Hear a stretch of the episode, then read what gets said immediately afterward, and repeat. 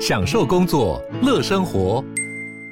就算不在办公室，也能从容应对线上会议。HP Dragonfly 透过专业的 HP Presence 设计，内建降噪及会议快速键，搭配清晰的 Bang & Olufsen 音效，增强音讯及视讯功能。HP Dragonfly 顶级商务笔电，采用 Windows 11专业版，让您在会议中享有最佳的视觉和听觉品质。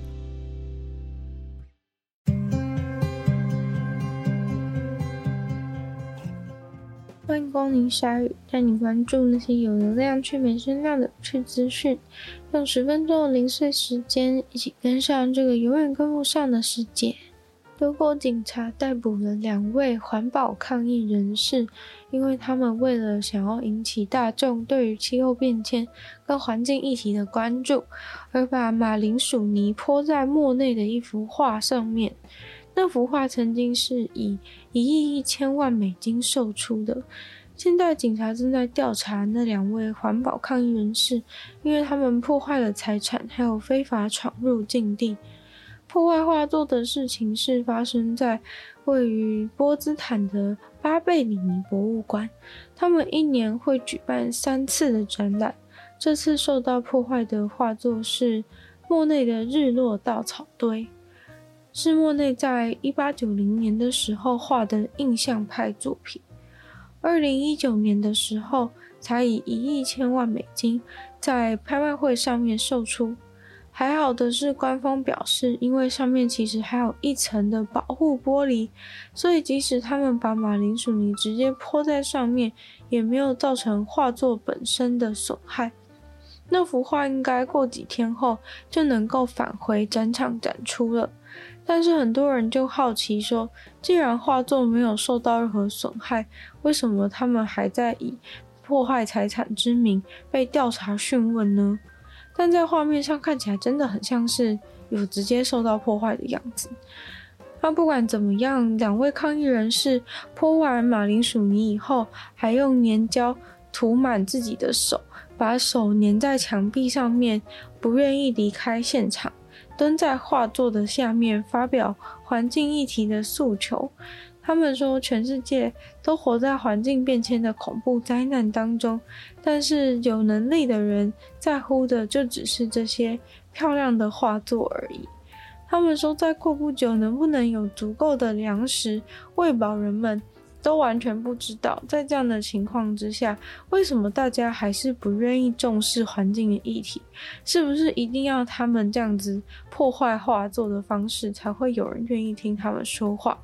这个抗议活动似乎是在模仿前不久梵谷的太阳花被泼番茄汁的那件事。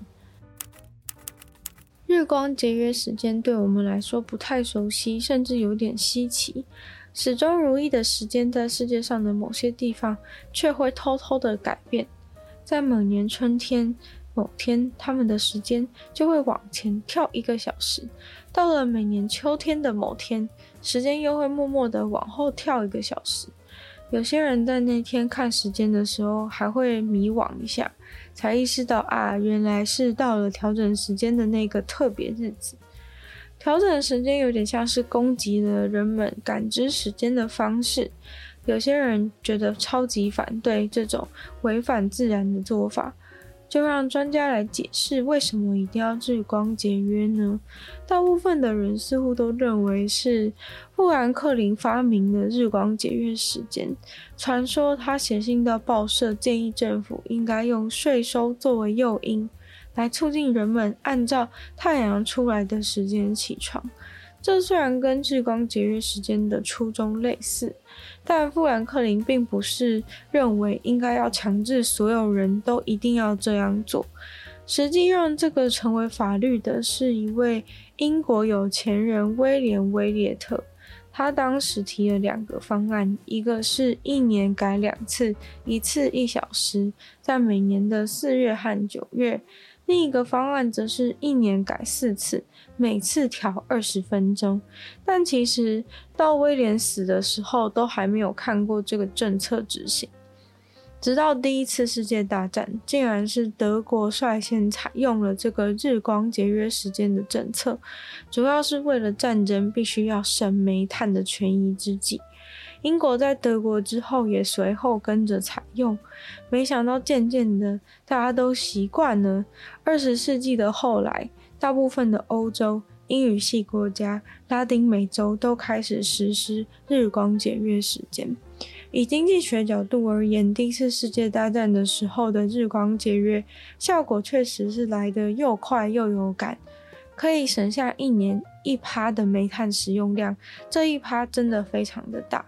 但反对日光节约的人则是认为，会导致学童被迫在天还没亮的时候就出门，不管面对犯罪或是早晨、清晨的车祸，几率都大增。但相反的，有个研究却指出，因为日光节约减少了窃盗的金额，经过计算，一年可以减少五百九十万美金的窃盗金额。不过，改变时间还有更加严重、致命的问题存在。有个研究针对秋天调回正常时间的时期，人们的心理状态来做研究，结果就发现调回正常时间的时候，会触发不稳定族群急性忧郁症十一趴的成长率，同样这个时期甚至心脏病也会成长二十四趴。另外一个研究中则发现，在春天调成日光节约时间的时候，会增加六趴的车祸死亡事故。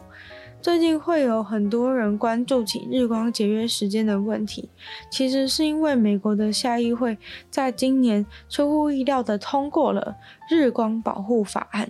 这个法案将使美国人不再需要经历一年两次的调时间痛苦，而是直接让日光节约时间成为永远随时使用的时间。